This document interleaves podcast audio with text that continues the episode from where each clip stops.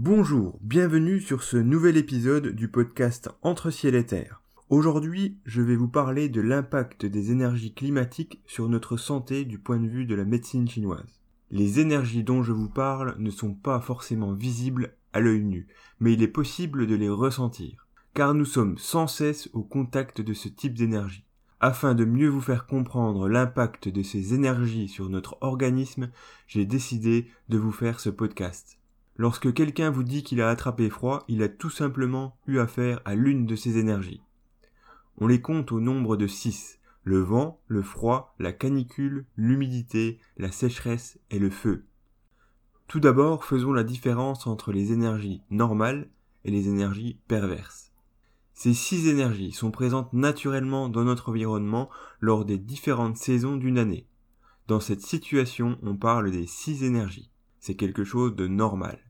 Ces six énergies, lorsqu'elles deviennent excessives ou inhabituelles, sont considérées comme perverses, comme lorsque les températures au printemps descendent au lieu de monter. Sous l'action de ces énergies climatiques perverses, tout le monde ne tombera pas forcément malade. Certaines personnes ont la capacité de s'adapter à ces changements climatiques. Cela est en rapport direct avec leur énergie vitale. Si celle-ci est forte, alors le corps aura de bonnes ressources afin de se prémunir contre les agressions extérieures. Si celle-ci est faible, alors même sans changement climatique excessif, la personne va développer des symptômes. Vous avez sûrement autour de vous des gens qui ne supportent pas le moindre courant d'air. Vous savez maintenant pourquoi ils ne les supportent pas. Maintenant, nous allons parler du vent, qui est le plus changeant de toutes ces énergies. Le vent est une énergie perverse yang. Il est présent plus particulièrement au printemps. Il a tendance à s'attaquer à notre peau et aux parties supérieures de notre corps, comme la tête. Le vent va perturber l'ouverture et la fermeture des pores de notre peau. Lorsqu'ils sont trop ouverts, on aura tendance à ressentir de la frilosité. Lorsqu'ils seront excessivement fermés, alors on aura tendance à ressentir des sensations de chaleur et d'agitation. C'est pour cela que lorsque votre rhume est dû à une attaque de vent, vous pourrez ressentir ces différents symptômes. Il a aussi la particularité de se déplacer facilement. Lorsque le vent est en cause dans une maladie, la personne va se plaindre de douleurs qui bougent dans le corps. Un jour c'est le genou gauche, ensuite c'est le droit. Dans le cas d'une attaque de vent, on observe aussi une évolution imprévisible et rapide des symptômes, qui peuvent apparaître n'importe où sur le corps, comme dans certaines maladies de peau. Le vent, en général, ne se déplace pas seul. Il va servir de guide aux autres énergies perverses. Il va facilement s'associer avec le froid, la sécheresse, l'humidité et la chaleur. Par exemple, lorsque c'est le vent froid qui est en cause pour des douleurs articulaires, ces douleurs auront tendance à s'accentuer avec le froid et s'améliorer avec la chaleur. Si c'est du vent accompagné de chaleur, alors il y aura plutôt des douleurs articulaires avec des articulations chaudes, gonflées et rouges. Maintenant nous allons parler du froid. Il blesse facilement l'énergie yang. Le froid est une énergie perverse à laquelle il faut apporter beaucoup d'attention. Il a tendance à très facilement affaiblir notre énergie vitale. Ce n'est pas pour rien qu'un des textes majeurs de la médecine chinoise s'appelle le traité des blessures dues au froid. Le froid est prédominant durant l'hiver, mais il peut aussi s'observer durant toutes les saisons lorsque les températures baissent, mais aussi à cause de la climatisation. Si en plein été les températures sont basses, il faut s'habiller en conséquence et abandonner votre short et vos tongs, sans quoi vous aurez tôt ou tard à subir les effets néfastes du froid. Marcher sous la pluie ou s'exposer au vent après avoir transpiré est aussi une très bonne occasion de donner au froid la possibilité de perturber le fonctionnement de votre organisme. Après avoir subi les effets du froid, des symptômes tels que des douleurs au niveau de la tête, mais aussi des douleurs articulaires, des sensations de chaleur avec frilosité, ainsi que des écoulements nasaux de mucosité claire peuvent apparaître. Le froid peut aussi perturber la fonction de vos organes internes. Par exemple, lorsque vous avez pris un coup de froid et qu'ensuite vous avez une sensation de froid au niveau de l'abdomen qui s'accompagne d'une perte d'appétit, cela est sûrement dû au froid. Vous pourrez améliorer ces symptômes simplement en utilisant de la chaleur soit en buvant quelque chose de chaud ou en mettant une bouillotte sur votre ventre au niveau de l'estomac. Le pervers froid est de nature yin. Le yin en excès produit du froid. L'énergie yang peut en temps normal contrôler l'énergie yin. Mais si cette dernière est trop importante, elle va blesser l'énergie yang qui, à son tour, ne pourra plus contrôler l'énergie yin. Si par exemple c'est l'énergie yang des reins qui est attaquée par le froid, alors cela va produire une sensation de froid et des douleurs au niveau des lombes, des urines fréquentes et abondantes et une sensation de froid au niveau des quatre membres. Le froid a aussi tendance à faire coaguler et à bloquer la circulation de l'énergie et du sang. Si l'énergie et le sang ne circulent pas, alors cela va avoir tendance à provoquer de la douleur. C'est pour cela que l'on observe souvent de la douleur chez les personnes atteintes de froid. Le froid va avoir tendance à produire une contraction du mouvement de l'énergie qui va se répercuter sur les tissus du corps et notamment les pores de la peau qui vont se fermer sous l'action du froid. Dans cette situation, il sera possible d'observer des symptômes tels que de la frilosité avec sensation de chaleur sans transpiration. Les articulations sont particulièrement fragiles face au froid. Si elles ne sont pas correctement protégées, à long terme, l'action du froid sur celles-ci va provoquer des contractions au niveau des tendons et ainsi empêcher les articulations de se fléchir ou de s'étendre correctement en plus des douleurs. Maintenant, c'est de la canicule que je vais vous parler elle consomme très facilement l'énergie et blesse les liquides. La canicule est à l'opposé du froid. Elle est de nature yang et particulièrement présente en été. Lorsque la canicule nous blesse, on peut observer de nombreux symptômes yang. Une température élevée, de l'agitation avec un teint plutôt rouge. Lorsque le froid blesse l'énergie yang, cela va provoquer des contractions et un mouvement de fermeture. Pour la canicule, c'est le contraire elle va blesser l'énergie yin et ses liquides physiologiques. Cela va participer à une excrétion trop importante de liquide. C'est ce que l'on observe couramment en été. Il est normal de transpirer, mais lorsque les températures sont vraiment trop élevées, cette transpiration va devenir trop excessive et engendrer une insuffisance au niveau des liquides physiologiques, qui vont provoquer des symptômes comme une sensation de froid, des urines jaunes, courtes et peu nombreuses. Lorsqu'une trop grande quantité de liquide est perdue, l'énergie va suivre ces mêmes liquides vers l'extérieur et petit à petit s'épuiser. La canicule se mêle facilement avec l'humidité. Lorsqu'il pleut et qu'en plus il fait très chaud, l'humidité va se mêler à la chaleur caniculaire pour perturber le bon fonctionnement de votre organisme. On peut facilement observer chez les gens atteints de cette chaleur humide une certaine lassitude et fatigue au niveau des quatre membres de l'oppression, des nausées, ainsi que des selles pâteuses.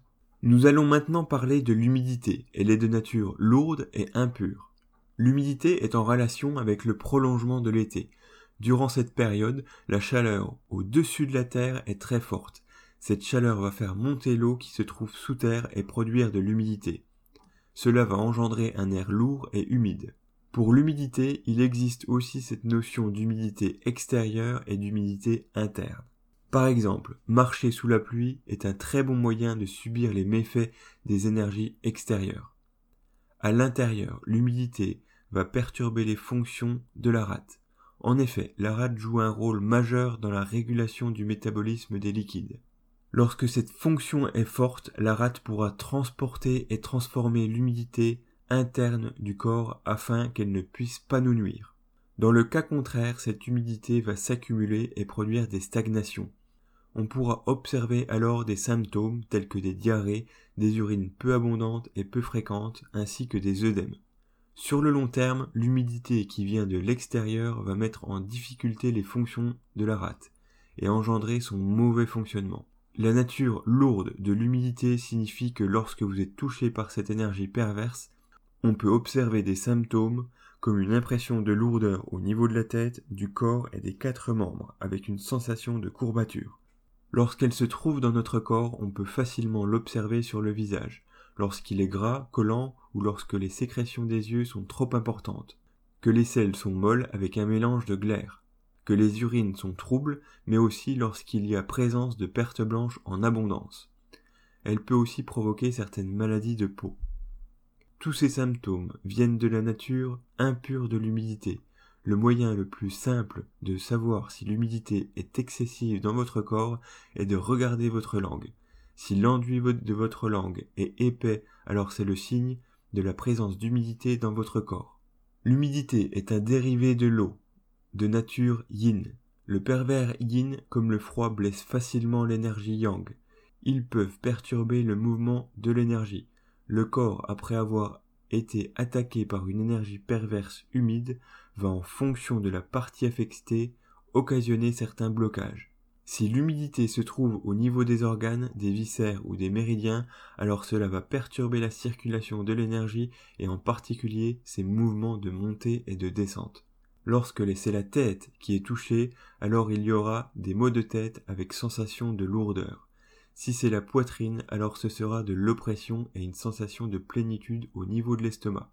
Si c'est au niveau des articulations, alors il y aura des difficultés de mouvement, de la douleur et des sensations de lourdeur. L'humidité est comme l'eau, elle a tendance à descendre. On l'observera plutôt dans les parties basses du corps. Cela pourra engendrer des pertes blanches, des diarrhées chroniques et des problèmes en rapport avec le système urinaire. Je vais maintenant vous parler de la sécheresse. C'est l'énergie qui blesse le plus facilement les poumons. La sécheresse est surtout observée en automne, lorsqu'il pleut moins et que l'humidité se fait de plus en plus rare. Au début de l'automne, la sécheresse se mêle facilement au reste de chaleur de l'été. Durant cette période, on pourra observer des symptômes comme de la toux avec des mucosités jaunes, signe de chaleur, et très collantes, signe de sécheresse. Elles sont aussi difficiles à expectorer, il est aussi possible de ressentir des sensations de chaleur avec une bouche sèche. Plus tard dans l'automne, la sécheresse va se mêler au froid, qui annonce l'arrivée de l'hiver.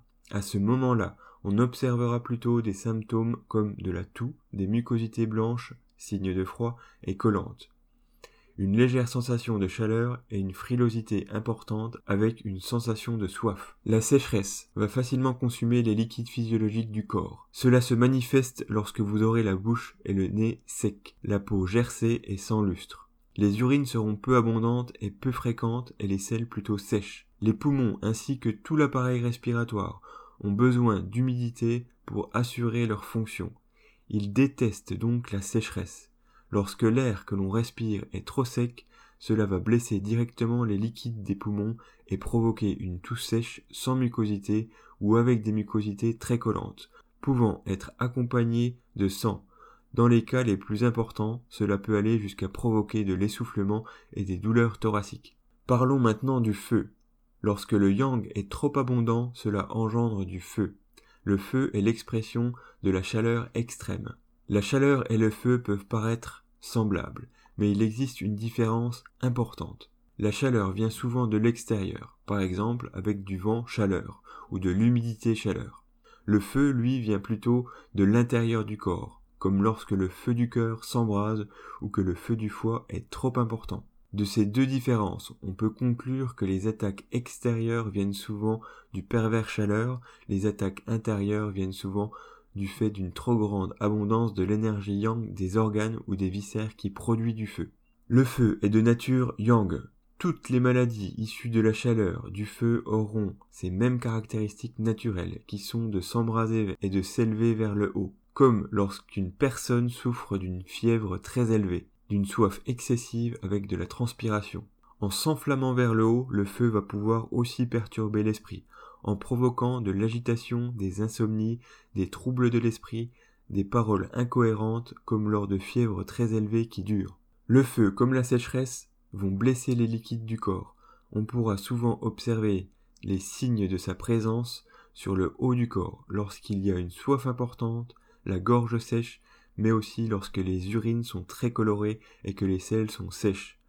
Tous ces signes peuvent être la preuve d'un assèchement des liquides par le feu. Le feu va comme le froid agir sur le sang, mais lui aura tendance à accélérer sa circulation et provoquer des hémorragies au niveau des gencives et du nez. En conclusion, comme vous pouvez le constater, toutes ces énergies perverses ne sont pas anodines et peuvent avoir un impact direct sur notre santé. Lorsqu'une de ces énergies est présente en quantité trop importante, cela va d'abord plus facilement impacter les personnes fragiles.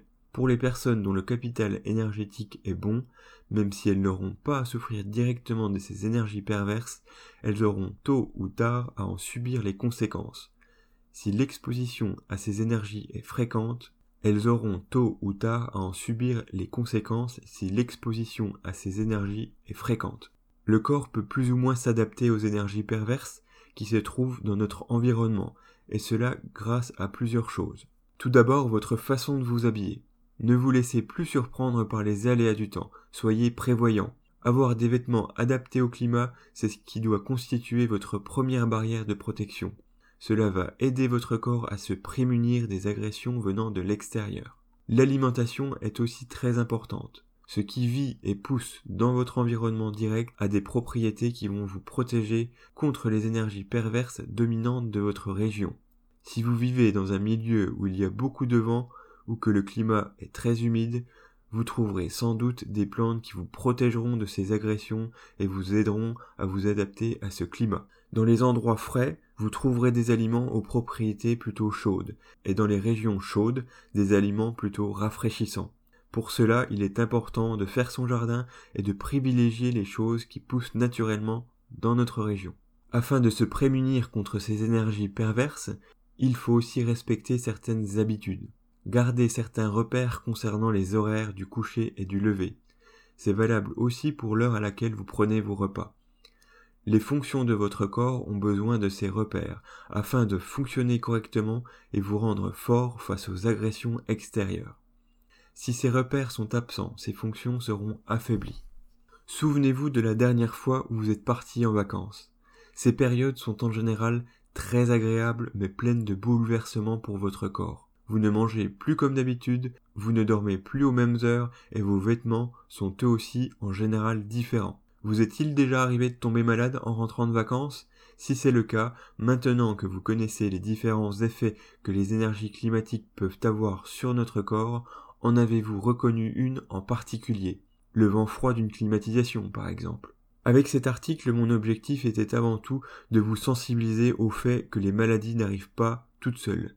Nous en sommes souvent en partie responsables. Je vous invite donc à en prendre conscience et à mettre en place certaines habitudes afin de vous prévenir de ces énergies climatiques. Si vous avez aimé cet article, n'hésitez pas à le partager. Merci.